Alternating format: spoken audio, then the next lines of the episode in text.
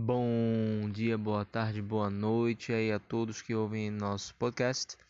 É, bom, é, apesar de hoje ser 12 de janeiro, eu desejo a todo mundo um feliz ano novo, que seja repleto de realizações, é, é, que alcancemos muitos objetivos e que vamos para cima, né? É o primeiro episódio do ano episódio 17 e o, a aula número 6 ou 7 de português. Né? É, já é alguns assuntos de reta final, mas mesmo assim a batalha ainda é muito longa e não podemos parar, não é mesmo? Bom, é um assunto rápido, então não vou demorar muito não. É, são tipos e gêneros textuais. Então, sem muitas delongas, vamos começar essa bagaça.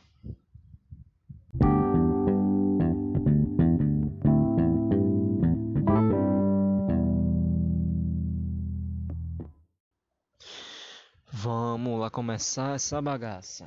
Vamos lá. É, tipos e gêneros textuais, né?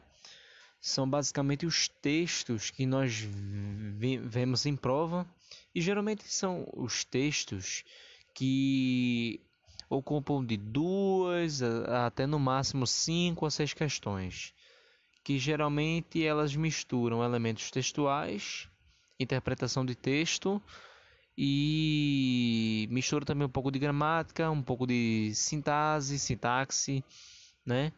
E tem hora que ele mistura de tudo um pouco e a gente tem que estar tá lá dominando tudo para poder acertar as questões e poder é, passar no concurso, não é mesmo?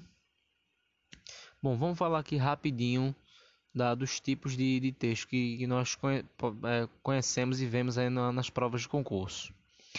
Vamos lá. É, tipos de texto. Temos o texto narrativo, né? O texto narrativo ele ele tem como função contar uma história, relatar um fato, sucessão de fatos, tempo, ambiente, narrador, enredo e personagem.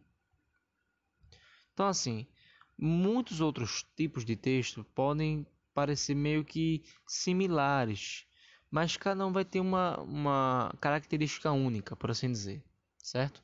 Então, narrativo é narrar uma história. Então, assim, narrar você vai encontrar é, uma sequência, uma história, um início, um meio e um fim. Uma notícia, por exemplo, a gente começa daí, né? Notícia, uma sequência, um sequenciamento, fato, né? E aí temos o tipo e temos o é, é, é, e temos o gênero no texto narrativo. Temos a crônica, temos a fábula que, que, que envolve animais, etc certo? Mas narrativo, ele sempre vai estar tratando de fatos, fatos e sucessão de fatos, história. E, e a maioria das vezes tem ambiente, enredo, personagem, tá certo? É, texto descritivo é caracterizar um ser, um sentimento, um ambiente, uma rotina, etc certo? É, etc. É... Aí você pensa, mas descritivo ele não lembra um pouco narrativo não? Rapaz, em certos casos eles vão se parecer. Aí é por isso que eu lembro que é muito importante tratarmos justamente das características únicas de cada tipo de texto. Porque, como eu disse, o narrativo ele vai contar uma história vai falar de fato. Descritivo ele vai tratar mais da parte de descrever, de caracterizar um ser, um sentimento, né? De, de, de explanar mais, de explicar mais. É óbvio, é. Mas quando você se confunde entre narrativo e descritivo, é bom sempre lembrar que o narrativo ele vai ter uma sequenciação. Vai, um fato vai estar sendo contado e o descritivo não. Certo? Bora aqui no dissertativo expositivo. Aí você lembra dissertativo, você pensa logo na prova do Enem, numa redação, né? Mas vamos tomar, eita, vamos tomar cuidado, porque tem tem dissertativo expositivo e dissertativo argumentativo. O dissertativo expositivo é explicar um assunto, falar sobre um tema, apresentando fatos, dados informações. E, e, e ele tem relação com narrativa, né? Pode ter, pode ter. Pode ter.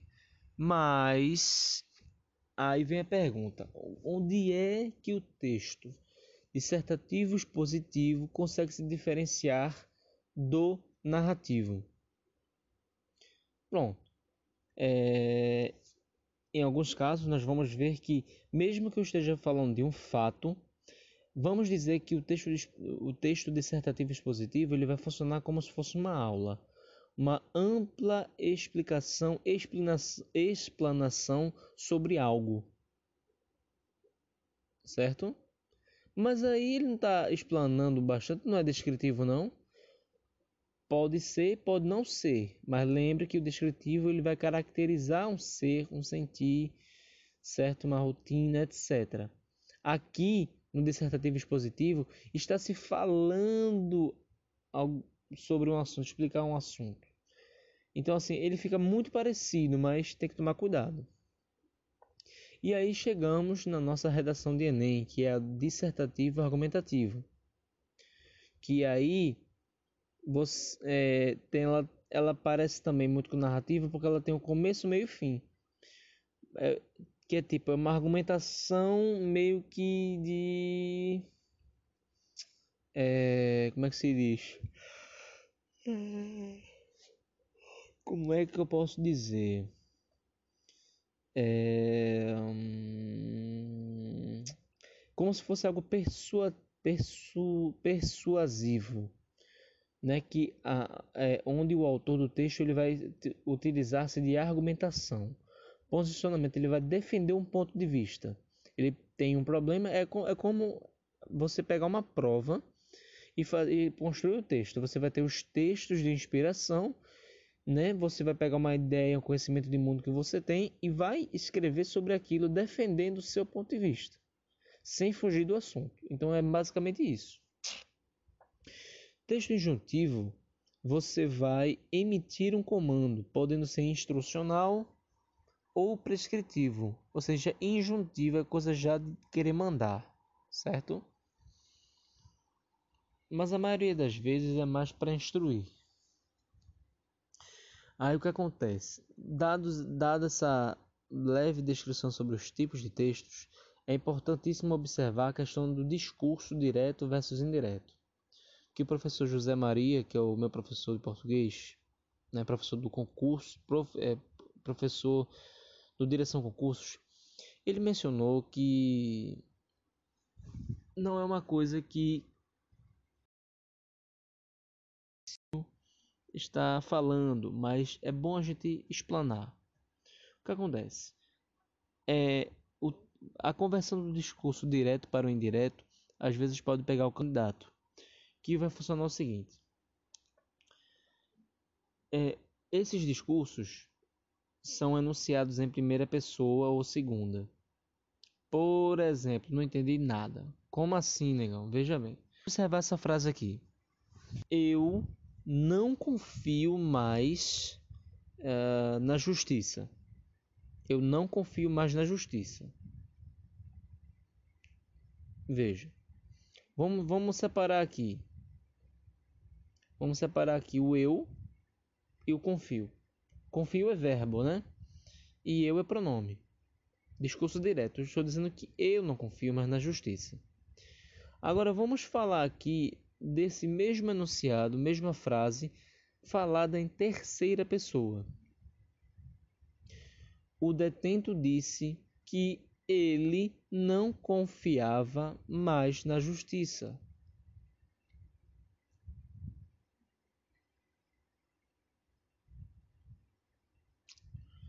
Veja, veja como já muda, né? Vou até refazer de uma forma mais simples.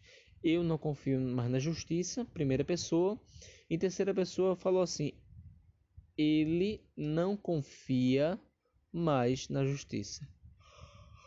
Ele não confia mais na justiça, porque eu, terceira pessoa, estou falando da fala da outra pessoa, certo? Então, basicamente, quando você é, é, é, muda o discurso da pessoa, quando você muda o discurso, geralmente o tempo verbal vai mudar, geralmente para o passado. Vamos dar uma olhadinha aqui. Vamos pegar aqui, é, por exemplo, verbos no pretérito perfeito. Se eu tiver verbos no pretérito perfeito, no discurso direto, no indireto ele vai para o verbo mais que perfeito. Vamos observar as frases. Eu não roubei nada. Eu não roubei nada. Pretérito perfeito. O verbo pretérito perfeito quer dizer que a ação se concluiu no passado. Eu não roubei nada. Vamos agora para o indireto. Discurso indireto, que aí ele vai para o verbo mais perfeito. O acusado defendeu-se dizendo que não tinha roubado nada. Né? Ou então você pode dizer que o acusado defendeu-se dizendo que não roubara nada. Como eu disse, no discurso direto, da forma que você pegar, ele geralmente vai para uma situação contrária o pretérito perfeito virou mais que perfeito. É, no, no futuro do presente, ele vai para o futuro do pretérito. Então, então veja que ele vai para o contrário. Vamos lá. É, é, discurso direto, verbo no futuro do presente.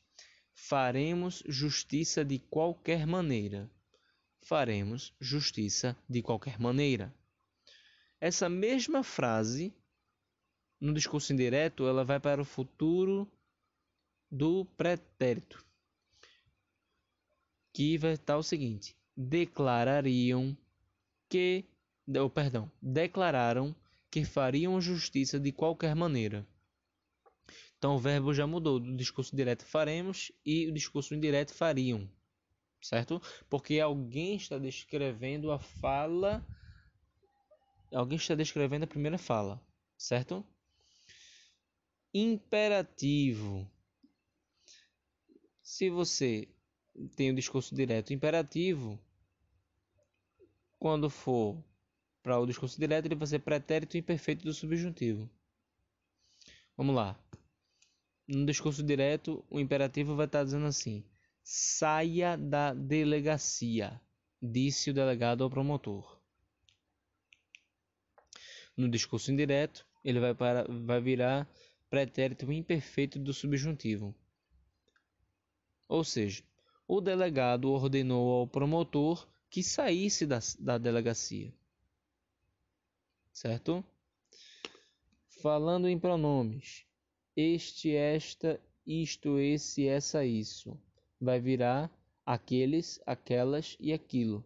Ou, oh, perdão, aquele, aquela e aquilo. Então, vamos lá. Estou aproveitando este momento, disse o artilheiro do time. No discurso indireto, vai virar o artilheiro do time disse que estava aproveitando aquele momento. Maravilha? Maravilha. Em caso de advérbio, no discurso direto, eu vou usar aqui. Vamos, vamos aqui para a frase. Eu voltei para ficar, pois aqui é meu lugar, disse Roberto Carlos em sua famosa canção. O advérbio aqui vai virar o advérbio ali. Roberto Carlos disse em sua famosa canção que tinha voltado para ficar, pois ali era o seu lugar. Então veja como basicamente é só trocar as bolas, literalmente, para o contrário. Certo? Vamos agora encerrar esse bloco e vamos falar aqui de significação das palavras. Vamos agora tratar aqui da significação de palavras. Que mais uma vez a gente entra em semântica. né? Que tem sentido da palavra e tem um significado. Vamos aqui tratar dos temas. Sintonímia e antonímia. Em muitas gramáticas, geralmente são os primeiros assuntos a serem abordados. Mas aqui não foi. Vamos lá. É... A sintonímia, temos aqui sinonímia, você tem significado equivalente. Antonímia, você tem um é, significado oposto, excludente. Então, para analisar a formação de uma palavra na qual não conhecemos, vamos reconhecer aos cognatos. Como assim cognato, velho? Veja, os concursos atuais eles estão pedindo palavras erudito dos concurseiros, justamente para né, nivelar por cima mesmo. Então são umas palavras que você olha assim e diz: bicho, que bexiga é isso? Eu nunca nem vi na minha vida isso aí, velho. Como é que eu faço? É aí que entra essa significação de palavras, que é quando você vai fazer um malabarismo para tentar descobrir com que ela se parece e achar o contexto dela no texto que você está lendo, né?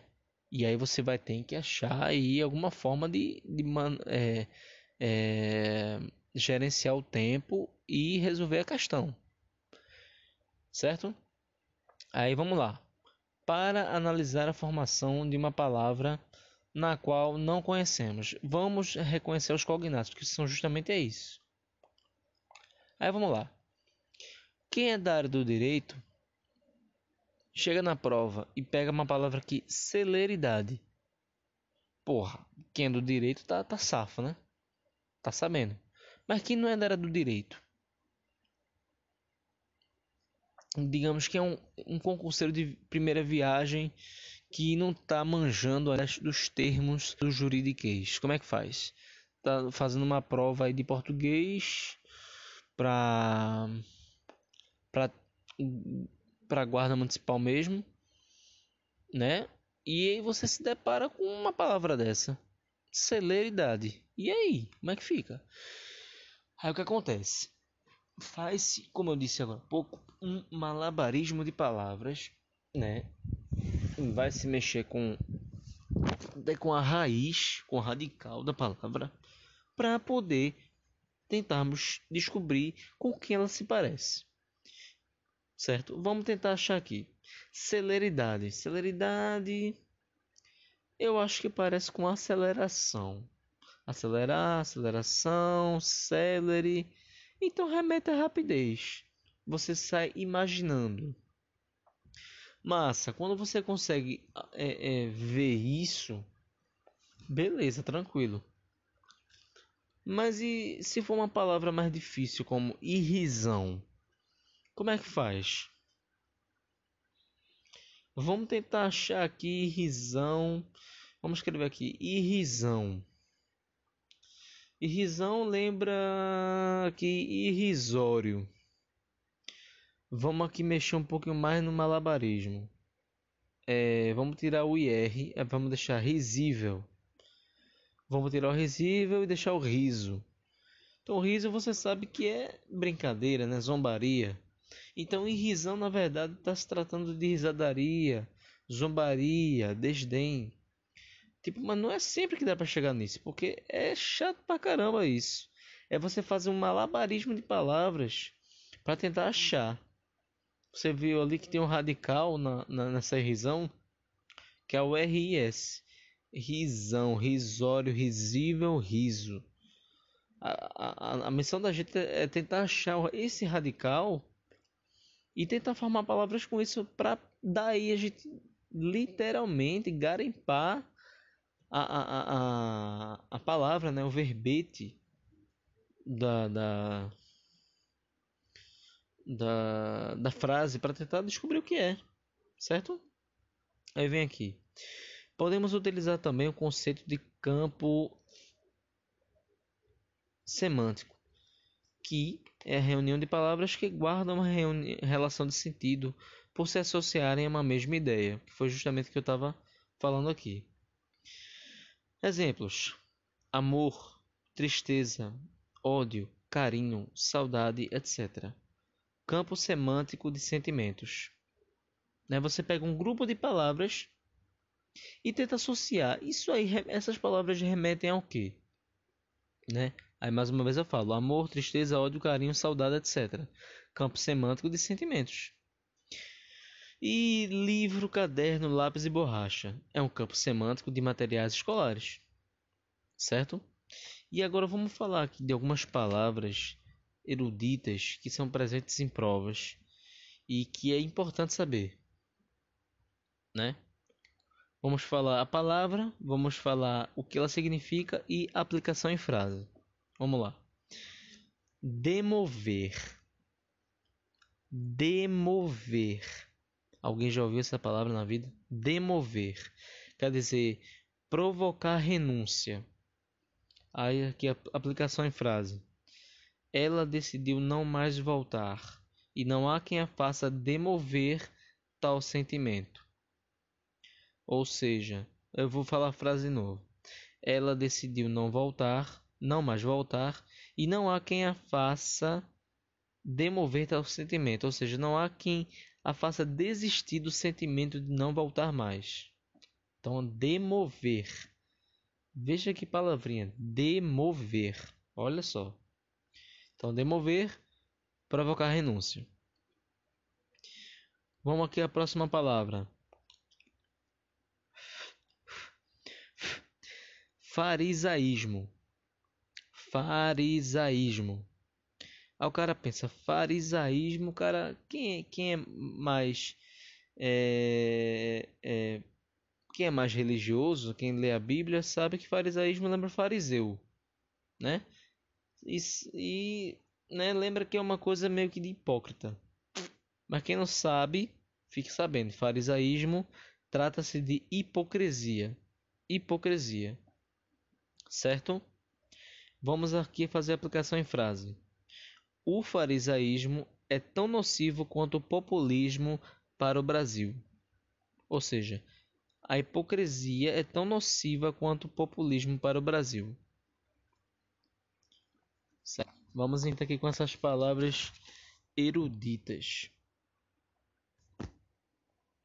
Locais. Locais. É L-O que o eu chamo o Google ele se mete. Só na hora que eu, que eu não quero que ele entre ele vem. Vamos voltar à palavra. Locais. Locais locais L O Q U A Z locais locais é uma pessoa faladora falador Aplicação em frase: às vezes o silêncio é locais. Às vezes o silêncio é locais. Beleza. É... Irrupção. Irrupção é uma entrada súbita. Entrada súbita. Aplicação em frase: a irrupção das mídias sociais foi um sucesso. Ou seja, essa entrada súbita da, das redes sociais na, em nossas vidas foi um sucesso. Porque hoje em dia a galera não para de usar. Vamos lá. Vamos falar uma palavra um pouco pesada agora. Escrutínio. Escrutínio. Aí o cara pensa, é escroto, né? Pegar no seu escroto, né? Não, nada disso. Escrutínio é o exame minucioso. Hum, é o exame do dedo, né? Não, não é isso não. É o, é o exame minucioso. Talvez seja, mas enfim, não, não cabe falarmos sobre isso aqui. Escrutínio é um exame minucioso, ou seja, é, aplicação em frase. Ele passará por um escrutínio. Ele passará por um escrutínio o, o exemplo dado pelo professor foi. É, deixa, eu, deixa eu pensar aqui. Escrutínio, escrutínio. Ele vai passar por uma sabatina. Né? Ou seja, vão analisar a vida do cara inteira para saber se ele é apto a assumir tal cargo. Escrutínio. Vamos aqui, égide, égide, égide. Quem é do direito já está já tá manjando. Égide é proteção. É proteção. Aí imagina, o cara, o cara tá numa o cara tá numa balada com a namorada, vai vai no meio dar um mijão, por exemplo. Volta e tem um outro cara já trocando ideia com a tua namorada. Você nota que ela tá desconfortável. Aí chega ali na conversa e fala: "O companheiro, essa mulher aqui é, está sobre minha égide." Diga aí. Ela está sobre minha égide. Nossa. O cara, né? O cara é estudante de direito quer mostrar, quer, quer também impor sua moral ali. Ela está sobre minha égide. Se saia, égide. Brincadeiras à parte, ela está sobre minha proteção, certo? E vamos aqui, ó. Idiosincrasia.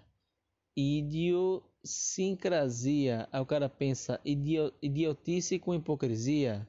Não, não é. Idiosincrasia é característica particular.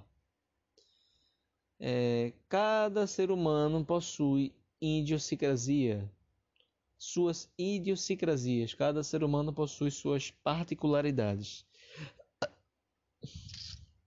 Certo? Incólume, incólume intacto. Veja que coisa, incólume intacto. Meu time segue incólume por toda a Série A, por exemplo. Meu time segue inteiro, sem perca, sem nada. Certo? Vamos aqui. Sisudo. Sisudo. Sisudo.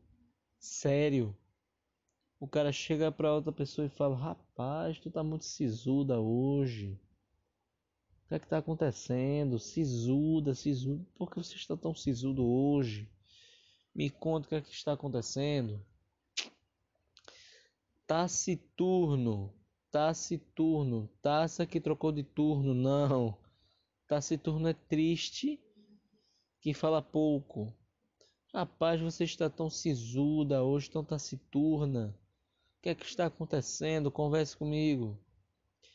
Vamos aqui, premente, premente. A pessoa que já vai já vai inventando uma uma pré-mentira. Não, é não. Premente quer dizer angustiante, urgente. Dizer assim, a situação do brasileiro em relação a pagar suas contas é premente é premente, é angustiante, a inflação aí corroendo o salário de todo mundo. Você olha para o teu salário, olha para tuas contas e se encontra em uma situação premente, que é angustiante. Certo?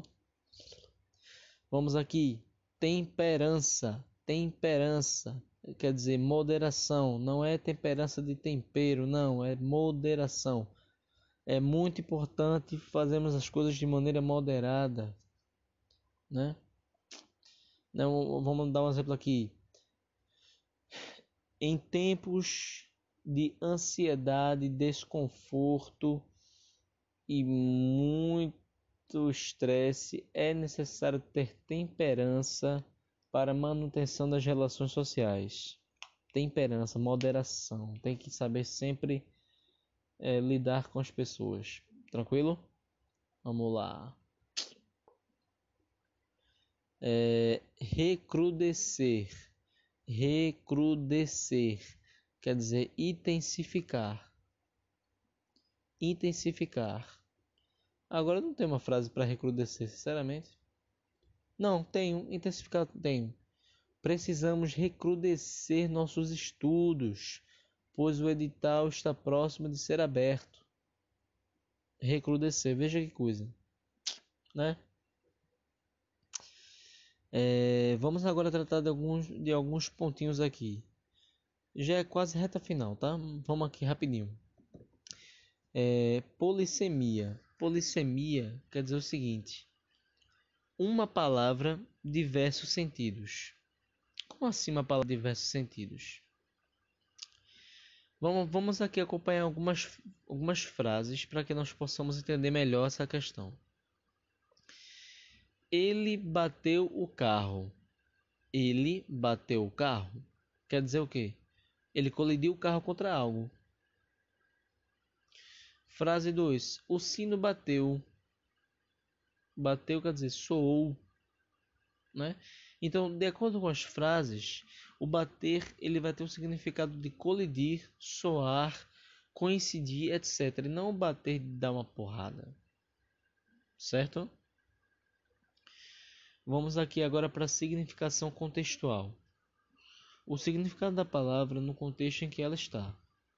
Exemplo: A partida decisiva contra dois finalistas tem tudo para ser o jogo do ano, mas as torcidas uniformizadas estarão lá. Efeito de sentido: reação provocada por um significado. Exemplo: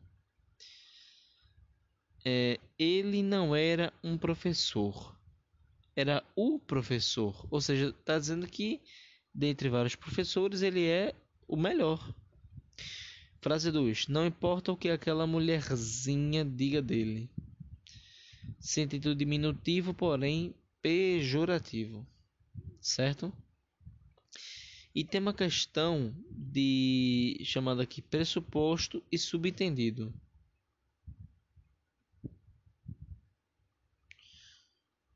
É, vamos lá aqui. Pressuposto. Pressuposto é quando você destaca uma situação que é um pouco diferente. Por exemplo, é, indicações dadas por palavras. Tipo assim, até você veio, fulano, que é uma coisa um pouco diferente, você não espera. Até tu veio, fulano. Interpretação do autor. Pressuposto. Subentendido, subentendido, café. O cara chega pro outro e fala: Café? Café? O cara Tu quer café? Quero, pô, então não quero não. Certo? De pressuposto é justamente isso. Quando você é, já tem uma rotina e não espera que algo aconteça e do nada acontece. Diz assim, até fulano foi capaz de fazer um cálculo assim, porque tu não é capaz também, não é? Vamos aqui para a reta final. Compatibilidade e incompatibilidade semântica. Como assim? Vamos pegar aqui a palavra conquistar. Conquistar, o cara pensa o quê? conquistar é algo positivo, né? O cara luta para conquistar, chegar a algum patamar, né? Mas o, aí vem o título: compatibilidade e incompatibilidade semântica. Conquistar tem compatibilidade com algo positivo, mas aí vamos às frases aqui abaixo. O time conquistou um título de importância, ou seja, algo positivo. O detento conquistou uma severa pena de 10 anos. Porra, o negócio é positivo. O cara mete isso aqui. Porra, então a gente tem que se ligar que é, trata-se de uma ironia, certo? Ironia, tá certo? E enfim, vamos falar aqui para fechar com chave de ouro sobre hiperônimos e hipônimos. Hiperônimo são palavras gerais que englobam um conjunto de seres e coisas, ou seja, é o macro. É o macro gato, cachorro e rato, hiperônimos de animais. E o, e o hipônimo é justamente uma das palavras que fazem um conjunto do todo. Por exemplo, Brasil é hipônimo de país. Ou seja, existem 196 países aí no mundo, reconhecidos ou não, não interessa, mas o Brasil é um do conjunto de país. E Lápis é hipônimo de material escolar. Certo? Basicamente é isso, pessoal. Espero que tenham gostado e vamos para cima, pois a batalha é longa.